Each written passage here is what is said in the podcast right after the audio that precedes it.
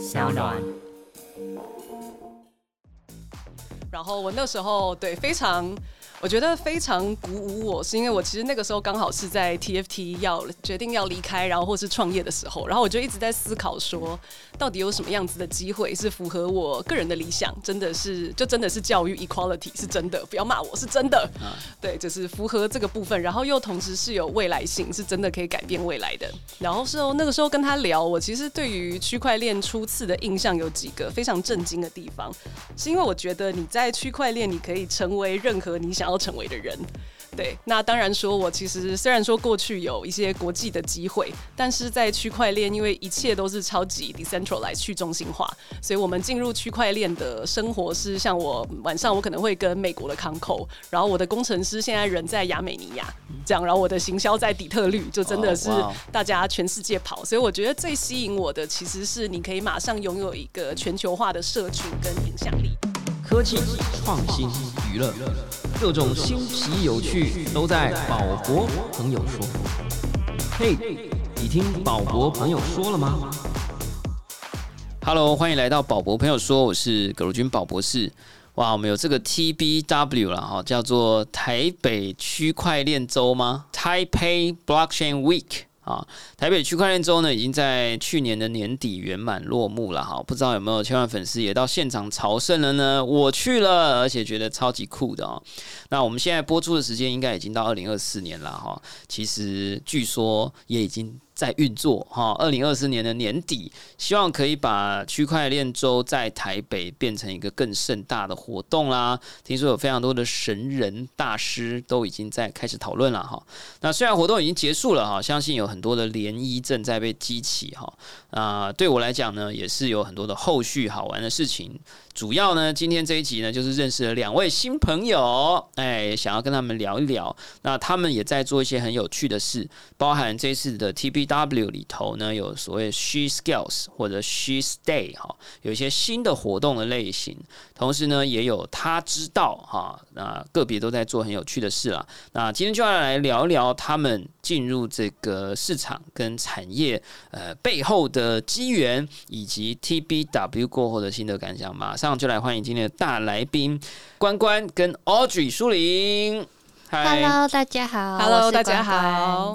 我是 Audrey，真的很开心啦哈！这个认识的新朋友呢，马上就要来呃聊一聊啦哈。首先呢，我想我先很快速的，如果有听我的节目都知道，还是要先高速起底一下哈。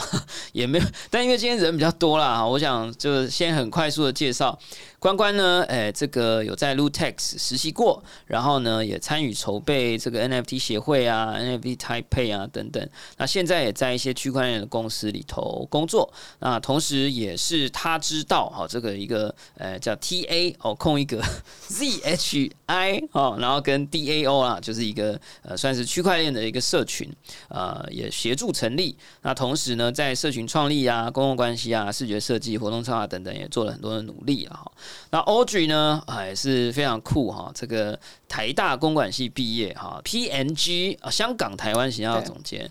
那之前也在这个我非常崇敬的这个教育的。算是一个公司或组织或非盈利或盈利，还有呢哈的 Teach for Taiwan 的呃也工作过。那现在呢也在推广区块链的一些各种技术啊、概念啊，还有一些未来的可能的用途啦哈。那也是这一次台北区块链周的这个讲者哈。呃，我觉得都是非常有趣的人啊，哈，但所以就干脆找来节目来让大家也认识一下哈。所以我们是不是先请关关稍微说一下啊？就是说 有没有什么我没介绍到的？呃，这个先自己简要的也让大家认识你一下。嗯，好，那 Hello，大家好，我是关关。那其实我进入区块链这个产业的时间大概是两年，就可能跟很多人相比起来没有那么多经历。那其实进入区块链的这两年，也是我的工作经验的两年。那其实我的身份比较特别，是因为我是念世新新闻系。那我之所以会接触到区块链的原因，就是因为我那时候在写新闻，然后我那时候其实是想要写可能跟大家有接受到诈骗啊，还是可能呃有遇到一些呃问题，从这方面去下手。然后结果查了一查，现在台湾区块链有哪一些公司可以接受我访问，就查到我第一间在 Lutex 实习，然后就非常荣幸，就是在十八岁的时候就进去了，就访是访问完就变实习生是这样吗？还是反了？先就是实习再访问？还是没错，先实习再访问，哦宝宝说的没错，对。然后进去之后，就是也非常的谢谢，就是主管跟老板，就是给我蛮多机会去参与很多，不管是协会的筹备还是 NFT 台配。那后面也相对呃，算是遇到了更多的贵人协助，就是 Solana 的 Foundation 在台湾就是办那个。台北 Hacker House 的时候，在他们协助担任台湾的就是推广的呃社群团队这样子。那我现在也在 Non Group 负责就是 Non Net 跟 Zone Wallet 两项产品的 BD。哇，真的感觉年纪轻轻，经验已经非常丰富哈。待会我们再来多聊聊。那 Audrey 啊，这个呃，我也认识另外一个 Audrey，哎，虽然现在录音播出的时间，我跟他的关系不知道是怎么样，因为毕竟我们可能是不同的角色哈。但是总之，我们的新朋友也叫 Audrey 哈，舒玲。那刚刚我很快速的讲了一下你的 background，但肯定也有一些很呃，可能是漏掉或讲的不清楚，你是不是也可以自己补充一下？好，没问题，谢谢宝博。Hello，大家好，我是 Audrey 刘淑玲，很开心今天来跟大家分享我自己的经验跟过去的一些冒险。所以我台大公管系毕业之后，其实我在职涯里面有两个主轴，第一个是我对教育非常有热情，第二个其实是国际影响力的部分。所以刚开始其实呃，我是进入 PNG，是一个全呃全球最大的消费品的公司，那也很幸运待了一年多之后就被调去国际总部做国际的新品牌开发，然后但后来做了一段时间之后就觉得哎、人生没有有什么意义，所以我其实中间我还跑去巴西做了影响力投资。然后大概做了一段时间之后，又觉得哇，其实我还是很希望在锻炼我的领导力。然后有一天可能有机会有自己的公司，所以我就又回到了呃 P N G。那个时候很幸运可以担任香港、台湾法匹事业部的行销总监。那在过着大家所谓的呃外企高管的生活之后，大概两年，就是就开始觉得，嗯，我希望我未来的人生其实真的是可以投入一个我自己相信有意义跟有发展性的未来的十年。所以那个时候就加入了刚刚宝博提到的呃为台湾而教 Teach for 台湾，担任他们的行销长。那也在那边很明确的看见了台湾就是在各个角落，真的是各个角落，还有各个地方，就是教育的现况，然后尤其是孩子的现况。然后我觉得在那个时候看到一件事情，让我蛮触动的，是我觉得跟世界各国相比，甚至巴西或者香港我待过的地方，其实在理财教育或者是说呃。风险的管理，然后包括投资组合这件事情，其实国外的小朋友很早就会有管理零用钱等等的的概念。但我觉得很可惜的是，现在在台湾其实是比较少碰到的。然后拿我自己来说，其实呃，我从小大概之前在外商的时候，我觉得我在我的薪水因为是跨区域的，在台湾应该算是一个还蛮不错的薪水。但事实上，我完全不知道用我什么钱，我用我的钱，我就把我的钱全部都倒到邮局里面，然后就放在那边，就是好多年，然后我就是完全没有动它。我觉得对我而言，打醒的那个瞬间，是我其实是要离开 PNG 的时候，那个时候进非营利组织，开始为我的未来做盘算，然后就跟我的同学们聊了一下，就发现，哎、怎么会这样？就是他们的薪水其实跟我有蛮大的差距，但因为就是我过去五年、七年都把我的钱全部丢银行，所以累积起来他们的资产跟我有着巨大差距。然后我才突然意识到说，哇哦，如果我可以在早几年前就做很妥善的规划，其实我的人生可以更自由。就是我可以有更多的可能性，对，所以也因此在 Teach for 台湾两年之后，我现在是 One on One，就是是一个呃儿童区块链跟理财教育的平台的创办人。然后我们的呃团队遍布全世界，所以很开心，呃，真的是实现了之前想要的国际的影响力。然后我同时延续呃教育影响力的部分，现在也在 Authentic In 做呃企业 CSR 还有 ESG 的行销品牌顾问。哇！我刚刚听完都觉得，大家是不是觉得超有趣的哈？我刚刚在私下跟他们聊天说，哇，太好了，我们今天要来好好了解一下你们是怎么呃被这个产业吸引进来了哈。那两个人的背景其实也真的是有点不一样，就是像关关呢，其实算是我说，如果呃职业本身就是一个产业，这个英文叫 job industry。你应该算是 job industry 的新人了哈。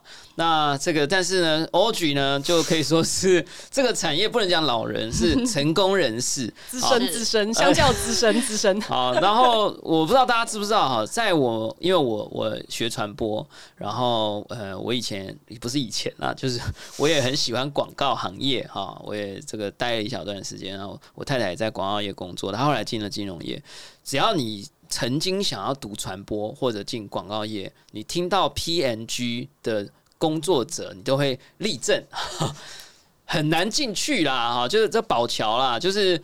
呃，你可能没听过这个名字，在早期啊，因为他们都是用产品在当品牌哇，是宝宝宝真的很了解。对啊，就是，但是你们后来在大概三五年前改变策略了啊，就是把 PNG 也开始慢慢的变成一个品牌。以前它是一个有点像背后。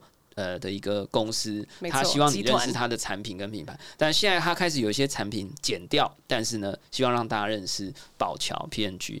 我算是不是算是 有正确认识了哈？那所以真的是要立正敬礼，而且感觉你刚刚讲的这些资历，我都觉得哇，你是小学呃那个三岁就开始读大学，还是怎么样？怎么有这么多的时间，有这些经验，然后又去做很有趣的事？好，所以呢。我觉得我们今天就来好好的来认识一下哈，就是说刚刚你们大概都讲了一下你们自己在做的事，然后呃也稍微讲过说哎怎么认识这个 Lutex 啊或什么，但我的节目哈呃很喜欢嗯回到过去的某个时间点哈，然后童年创伤。没有啦，什么创伤哈哦对比被比特币欺骗的日子。没有，就是说很好奇啦，就是说第一次听到。比特币是什么时候？然后，呃，你第一时间的感觉是什么？哦，那，呃，区块链那时候你有没有觉得很可怕？我我先讲我的嘛。我一开始觉得区块链就是很怀疑，所以我二零一三年的七月，我在我的脸书就 PO 了说。呃，没有中央政府，没有国家支持，没有警察的一个东西，怎么可能成功？然后我就开始跟我经济学家的朋友就聊了一整个晚上，这样。然后之后，我第一颗比特币是在七点大学买的。那我那时候也是犹豫很久，这样好，所以很好奇啦。就是关关，你是呃相对。就是代表着算是新闻行业 啊，或代新闻，呃，对啊，它可能已经是阿尔法世代了吧？有可能啊。Anyway，就是说很好奇啊，就是你感觉念新闻的，哎，跟我们这种阿宅的世界，什么加密货币，哎，有一个距离。哎，那个 Audrey 还算是算是行销，对不对？行销也玩 Web 三啊，你看这个 LV 也发 NFT 啊，还稍微近一点点。新闻对不对？哈，很好奇你什么时候听到比特币，然后。你第一次听到这个东西，感觉是什么？爸妈是不是提醒你不要接触这个东西？很好奇。嗯，呃，其实我第一次接触的时候是在高中的时候。高中？对，就是我高中的时候，因为我是一个非常喜欢看就是影集或者是美剧的人，然后就是在某一部美剧里面，他们有提到了就是比特币这个词。我可以知道是哪一部吗？还是你已经忘了？我有点忘记了。感觉是 billions，或者是哦，有有可能其他也会提到。因为其实真的有蛮多部都在那个时期，在我高中时期很常听到。因为看美剧其实算是一个我练英文的方法，对，所以我那时候看很。多，然后那时候就有听到，但是就是嗯，知道它是一个另一种的虚拟货币，但是也就像宝宝说，觉得说啊，这个东西它没有监管，然后没有一个中央组织，那它到底为什么有价值？你看美剧，你看到这个名词的时候，它是演它坏的部分，还是演它好的部分？他是说他把呃有有分两个部分，一个是可能是那种喜剧派，他就会说哦，可能某些人会说哦，他把钱丢去比特币了，然后大家就会笑，对对对对之类的。OK OK，对。那这是我第一次对比特币有所认识。那到后面之所以会接触，或者是想要更深入了解，其实是在我大一刚开始的时候。对啊，其实这中间也只过一年而已。对我大一刚开始的时候呢，那时候因为我念新闻系嘛，然后所以我们那时候其实都要很常自己找一些主题去做新闻撰写。对，那在大概二一年的时候，大家还记得那时候是什么的热潮？就是 NFT 的热潮嘛。对，那那时候我就更好奇，它什么就是一个 PNG，然后 JPG 档 可以卖这么多钱，到底为什么？所以我那时候就很好奇。然后因为我身边也有朋友有买。或者是那时候也是有买什么狗狗币、Luna 什么的，对我那时候就很好奇，所以我就又有很多被有人被诈骗，或者是有人真的就是一夜暴富的新闻，所以我就想要从这个层面去写说，那这个可能大家对他的看法，或者市场对他看法，或者一般民众对他的看法是什么？这样，这切入点太专业了，我们一定要进入到很生活化的部分，所以。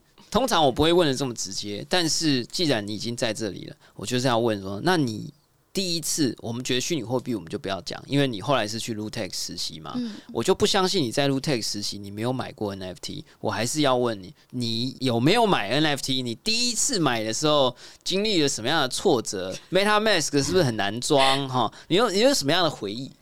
哦，我第一次装到就是碰到 MetaMax，是因为我隔天要面试，就是要面试 Lutex 的的工作。就，在某种临时抱佛脚，非常合理的时间点。很合理，很合理我就立马去上网攻略说，呃，我要最快理解就是区块链的那种可能，呃。你可能十个要点，对对对或者是你十个你必备的工具，还是你跟 f 应该要知道什么？因为呃，如果观众朋友不知道，就是 Lutex 是台湾的一个就是 NFT 的拍卖的 marketplace 这样子。对，那他们就是有做蛮多 GameFi 相关的赛道，所以我那时候就研究了一番。然后第一个就是说你要拥有一个那个小狐狸钱包，那我光这个部分我就卡关了很久。他不是他不是就说你要抄什么助记词，然后你不能反拍，因为可能会有骇客骇入你的手机。我想说。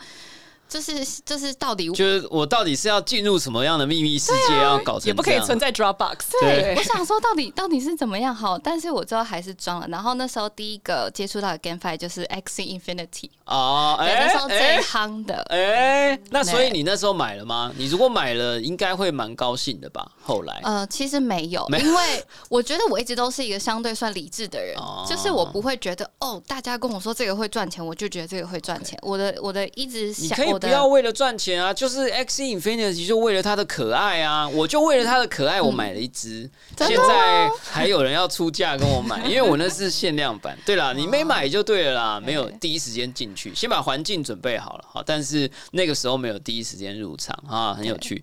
我们来问一下 Audrey 啊，就是是作为产业的成功人士，资深资深 资深人士，什么时候被这个奇怪的东西粘上去了哈？就是你第一次听到这个东西是什么时候？然后你有真的去做？我相信，因为像你们这个产业也是很多怪咖哈，就做行销的嘛，一定会有一些就是行销人就说：“哦，我跟你讲，这 NFT 很好玩，我跟你讲，比特币很有趣。”你们一定会有人想要拖你们下水，但是你到底第一次遇到是什么时候？然后你什么时候决定去尝试看看？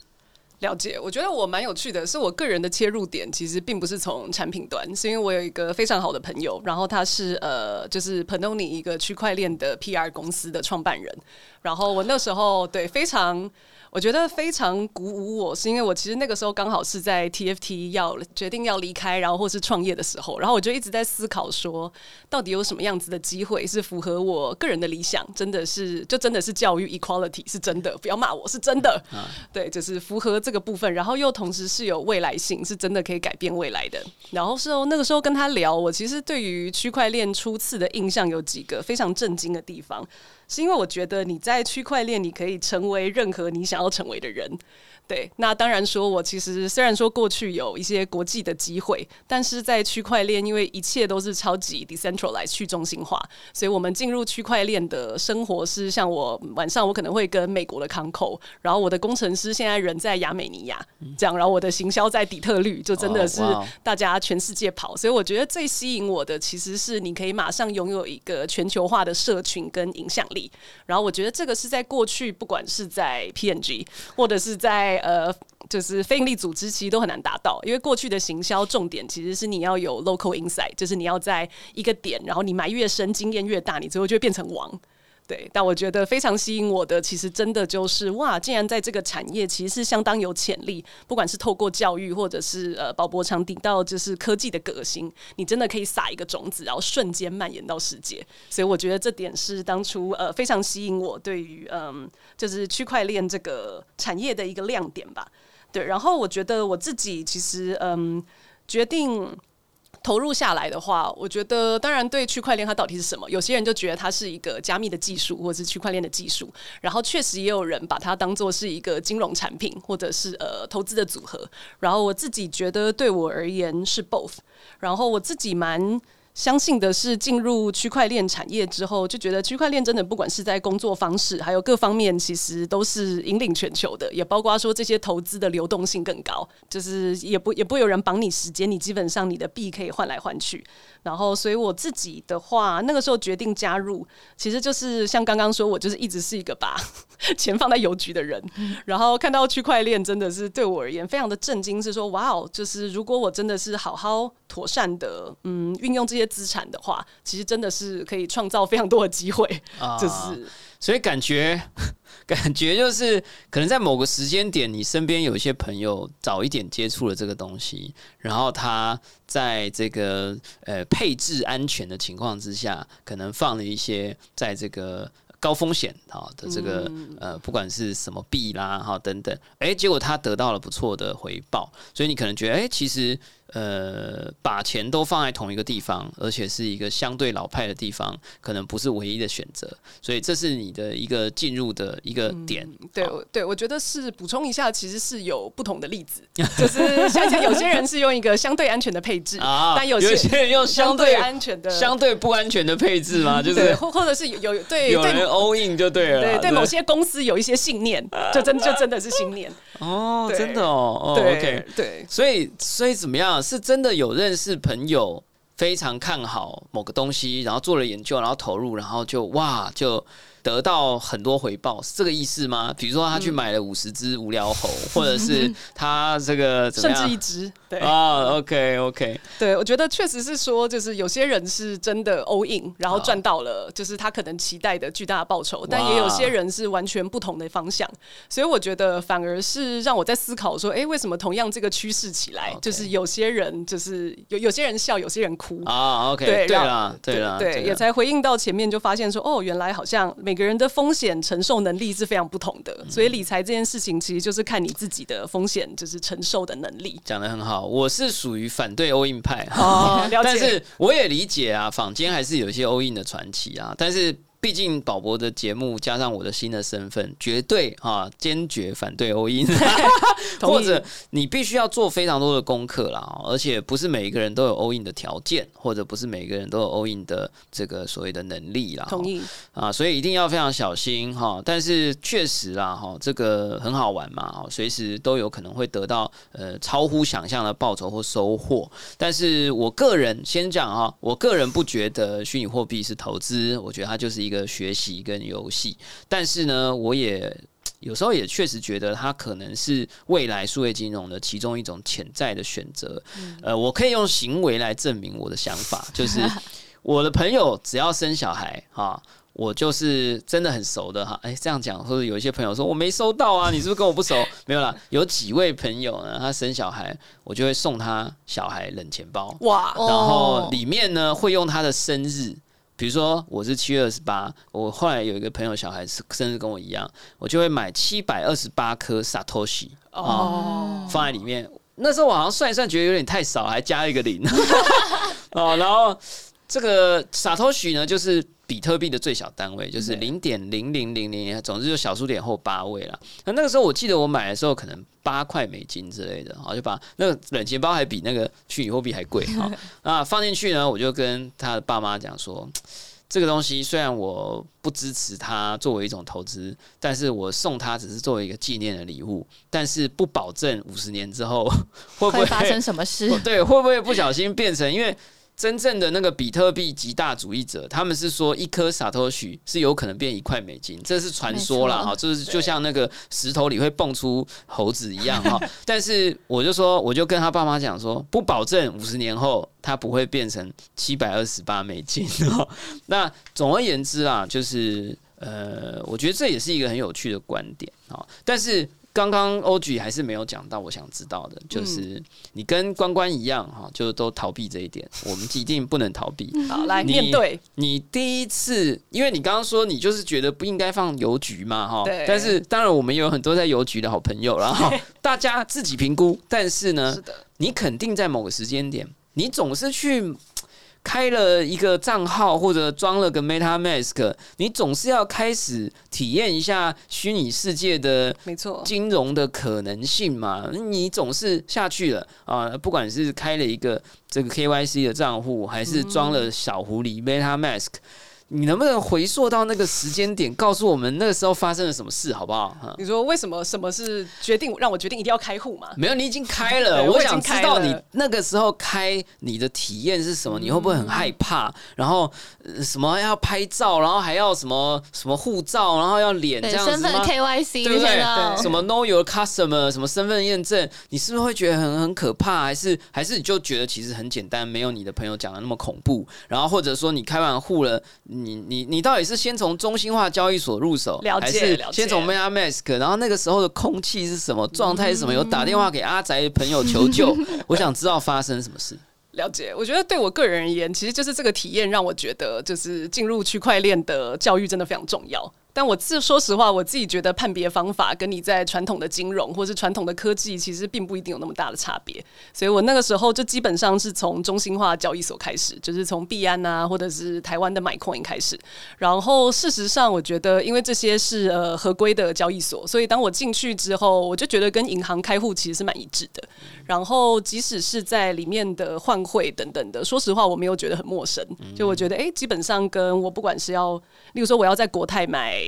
对，我要在国泰买基金，其实那个程序是蛮类似的。哦，所以其实你进入区块链的类金融服务的时候，你其实就已经有呃脱离了纯邮局呃这个存款的时代啊，你其实也已经开始接触一些其他的金融商品了。所以你去看那些很可怕的线图啊啊，然后进入这个交易所的身份认证啊，其实你也就没那么觉得没没有那么奇怪，是啊，不过我觉得确实那个时候非常可怕的是，因为你一般在银行转账，就是如果没转成功就没转就算了，你的钱还是在。对啊，对，但在随时可以打电话去，对不对？对哈，这个转接客服，对不对？那是的，对啊，但我们在区块链就是基本上转账的时候，如果哎、你输错一个字，或者是说哎、原就是你的链输错，然后你的钱就会不见哦。时候不小心那个，对不对？搞错了。对，我觉得最怕的其实是因为我们是区块链公司嘛，所以我们的也很感谢我们的投资人支持我们，我们投资也全部都是收，就是也全部都是收加密货币，哦所以真的是在收 USDC，对方要转钱过来的那一瞬间，会基本上心跳停拍，对对方就会跟你说，哎、这是 Audrey 我会喽，然后你就猛刷，就说为什么还没有进来？为什么还没有进？为什么还没有进来？对，然后他就说什么要三十次什么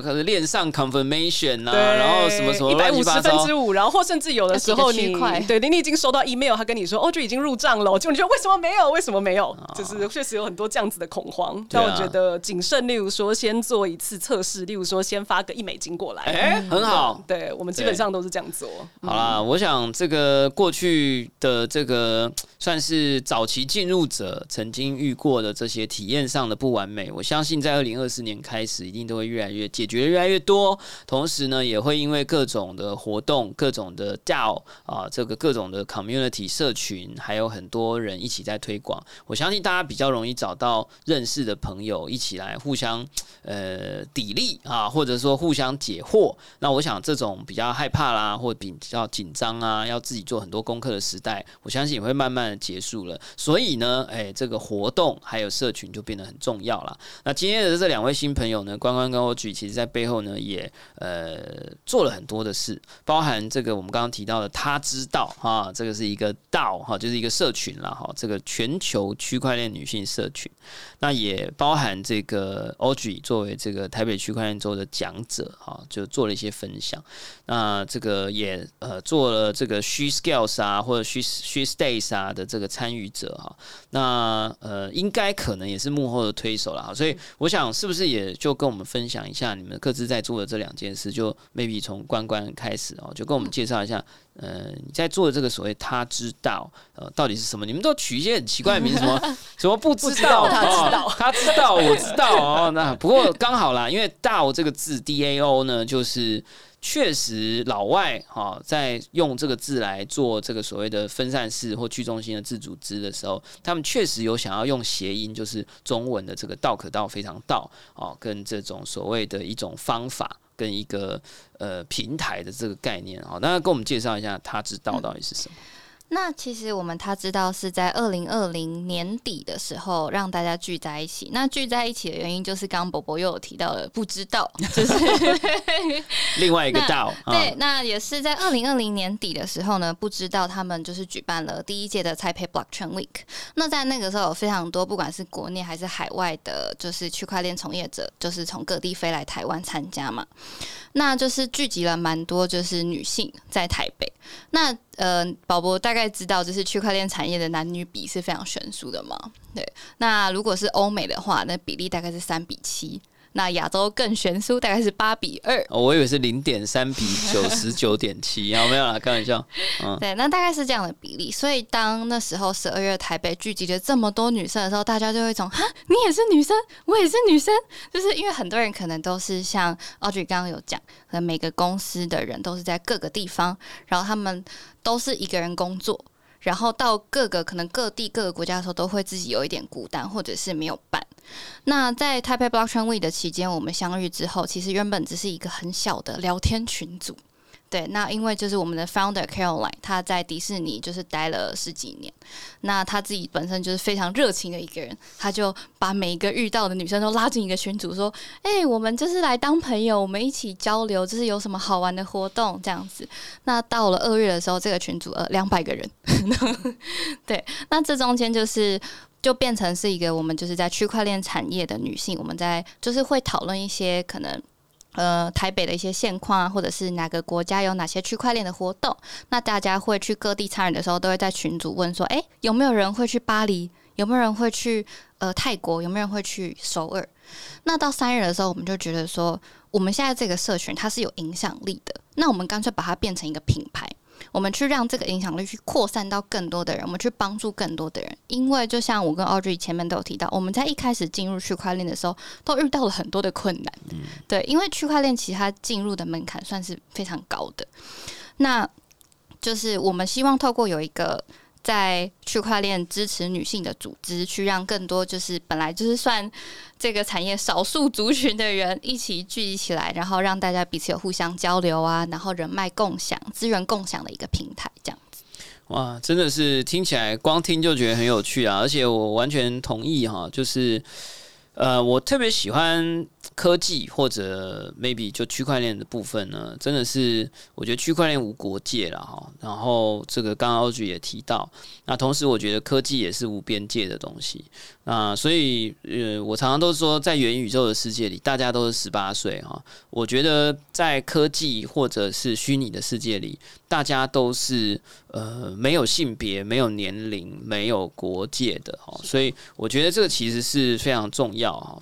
那所以回来哈，就是说我自己也非常支持啊。我在我心里，我都不觉得各种产业有真的是有什么样的这种边界的存在。所以我在北科大还在任教的时候，呃，我的有一个学生啊，就女孩子哈，但是我就根本不觉得她跟这个产业的什么性别，我都不觉得怎么样。她就觉得这很有趣啊，我就跟她介绍，然后她也觉得很有趣啊，我就说那你要不要去成立一个区块链社？哇，你知道当时是可能是三四。年四年前，哇，那个比例更悬殊，但是我就觉得没差，这所有的人都可以来了解，可以来玩啊。所以他那时候可能是台湾区块链社里面应该是非常少数的这个创办人啊，也后来当社长。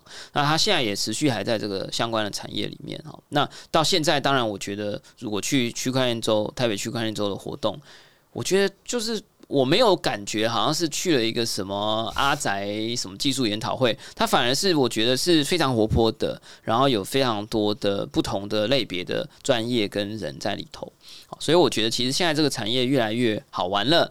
那同时，我估计我在 TPW 会觉得非常多元的原因，可能有一部分来自于我们刚刚提到的这一次的这个区块链做的活动里头有 She Skills 啊，跟这个 She Stays 啊。那这两个活动呢，估计呃 o g 呢也是有参与的，是不是可以跟我们分享一下？呃，这一次区块链做的这两个蛮特别的这个呃，算是里程碑吧？啊，嗯，了解。所以有如光光刚刚提到，确实说现在在这个个新的产业里面，男女比例基本上还是有一些悬殊的。就以我自己的例子是，呃，我在台北区块链周是一个就是台湾 n e s e Project Highlights 来 present，就是来自台湾的呃的公司。的这个 session 的讲者，然后在十个 founder 里面只有我是女性，其他九个都是男性。那我觉得对于刚进入区块链的从业者而言，尤其是女性，其实有 role model 是蛮重要的，不管在每个行业都是。没错，对，然后确实我自己当初进到这个行业的时候，也深感说，哎，好像相较于我之前在的非营利组织或者是 FNCG，就是相对好像有很多女性的前辈或者是呃榜样可以去仰望，并且去学习。确实，在区块链放眼望去。就是你看讲者的 list，哎，好像大部分都是男性。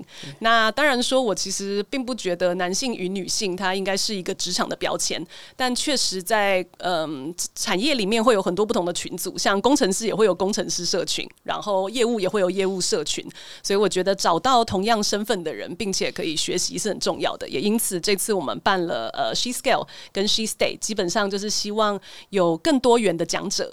对，所以我们基本上在礼拜六那天邀请了大概三十位呃全球的女性领袖，然后一起来跟我们整天有一个 panel 来分享有女性领袖的视角。那对我们而言，相对其实不只是对女性有更多 role model，我相信对呃男性就是在区块链界的任何人，其实也都能呃从中获得很多的刺激跟收获。哇，这一次我想认识两位啊，作为新朋友，我觉得很高兴哈，因为呃，他知道呢，呃，根据我的情报哈，说成立以来已经在台北、新加坡、首尔，呃，在各个地方都有举办 Web 三的女性活动的，巴黎也有，哦，巴黎也有啊，太羡慕了，前进欧洲，对，赞赞赞。那同时，我想这次的区块链周呢，也因为有很多人一起的帮忙，所以我们有了 She Scales 哈，She Stays 这些。呃，更多的、更多元的一些讨论的这些活动，那呃，未来很可能也会跟呃更多的这些组织啊一起来合作了哈。那也请大家持续的期待。嗯，我相信其实未来的产业的发展，不管是金融还是科技，肯定也都是更加的多元嘛。尤其你看，我们台湾这个呃数位部长也叫 Audrey，对不对哈？也是这个应该是全世界可能是第一个，也是最年轻的这个。Transgender 啊，或者是啊这种新的这种呃这种形形态或形象的这个所谓的 minister 啊部长啊，我觉得他也做了非常多的呃在数位的产业啦啊这一块做了很多的讨论啊，所以我想接下来台湾应该要是可以做的更多啊，那也做的更多元啊，那尤其在区块链啊这个数位的产业啊，你说台湾我们有土地的限制啊，我们的人口暂时。也没办法生那么多，而且还越生越少。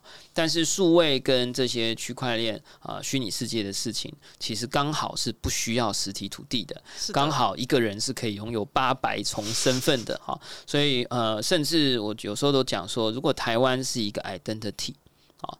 任何人都可以说他自己是台湾人啊，为什么不行？好，所以我相信这个呃区块链在这个台湾的发展一定会更多，而且更加的多元。那届时呢，也一定会希望这个关关跟 OG 呢，在这一块能有更多的呃这个发挥跟突破。那也希望在这个产业上面也有更多有趣的事情发生。那我想最后啦，还是有点 call to action 啊。虽然这个时间咻一下过得很快哈，那呃最后是不是？呃，关关也可以跟我们跟 OG 都来分享一下，嗯，有没有什么？呃，不管是新手老手进入这个区块链的世界，要注意的事情呢，或者是接下来你们嗯跟朋友啊，这个宝博有宝博朋友啊，关关有关关朋友，OG 有 OG 朋友哈，就是你们跟朋友有没有会在这个产业里在做哪一些事情，我们可以持续的关注，或者如果想要知道他知道啊，要怎么 follow 啊，要去哪里看呢？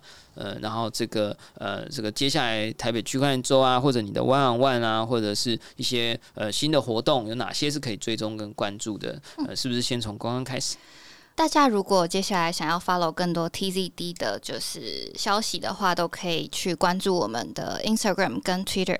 那在上面，其实我们也都会发表一些可能我们定期举办的活动啊，或者是在什么时候会有特别的聚会。像我们也曾经办过，就是那个颂钵，然后女性的运动课程啊，或者是跟女性动卵。或者是跟生育相关的那种议题的课程，那还有女性的开发者课程，其实我们也都办过。那其实呃性别也都不局限于女性，我们其实也有蛮多是呃不管你是什么性别，你都可以来参加的活动。那这也是贯穿 TCD 想要表达的，就是不管你是任何人，我们都非常非常欢迎你。对我们是就是希望创造一个最包容所有人，然后给大家一个安全、舒适，在加入区块链的一个管道跟环境。很棒啊！这个他知道呢，虽然他在中文上用的是女字边的他，但是换成英文以后就是 T A 嘛，哈，对不对？哈，他就没有分性别。其实你们既是很希望这个让更多的女性进来，但实际上你们很多活动可能也是非常多元的，欢迎各种人的参加。我觉得非常非常的棒。那 Audrey 是不是最后给我们来一点 Call to Action？嗯，好的。所以他知道刚刚关关提到，我们其实也是希望让是一个人才加入区块链的入口，不管是呃就是。是什么样子的人，所以我们也会推行很多 Web Two 进入 Web 三的教育。所以如果对我们有兴趣的话，欢迎可以 follow 我们的 IG 或 Twitter。那如果是在 One One 的话，也欢迎各种不管是对儿童教育或者是财经业的 partner，然后伙伴有兴趣的一起加入，让我们来让呃台湾的孩子未来有更多的可能性，透过理财跟金融管理。好，太棒了！今天这两位新朋友都非常有趣啊！哈，那我相信呢，大家也可以从他们身上学到很多。呃，一个呢是哎，好好的新闻，这个。呃，这个感觉就是未来的记者跟主播哈，但是呢，现在进入这个区块链世界里做知识的推广。那有一位是这个我这个要立正敬礼啊，这个宝桥前高管啊，对不对？哈，但是呢，也开始来推广科技跟知识，还有这个所谓的金融啊或者理财的教育，我觉得都在做非常棒的事情。肯定大家也很想认识他们，那也欢迎追踪他们的这个背后，或者是呃也持续在经营的这个 DAO。那同时呢，他们在做的事情也。欢迎大家关注哦！感谢大家收听今天的宝博朋友说，我是葛鲁军宝博士。如果你喜欢我们的节目，欢迎点选订阅，下一集会自动送上给你哦。不论你是在 Apple Podcast、Spotify 上、YouTube 或者其他平台听到我们节目，欢迎给我们五星评价，喜欢的话和另外这边订阅哈。那刚刚提到的各种什么 IG 啊、什么连接啊，我们都会附在节目说明栏位底下。我们下次空中见喽，拜拜，拜拜。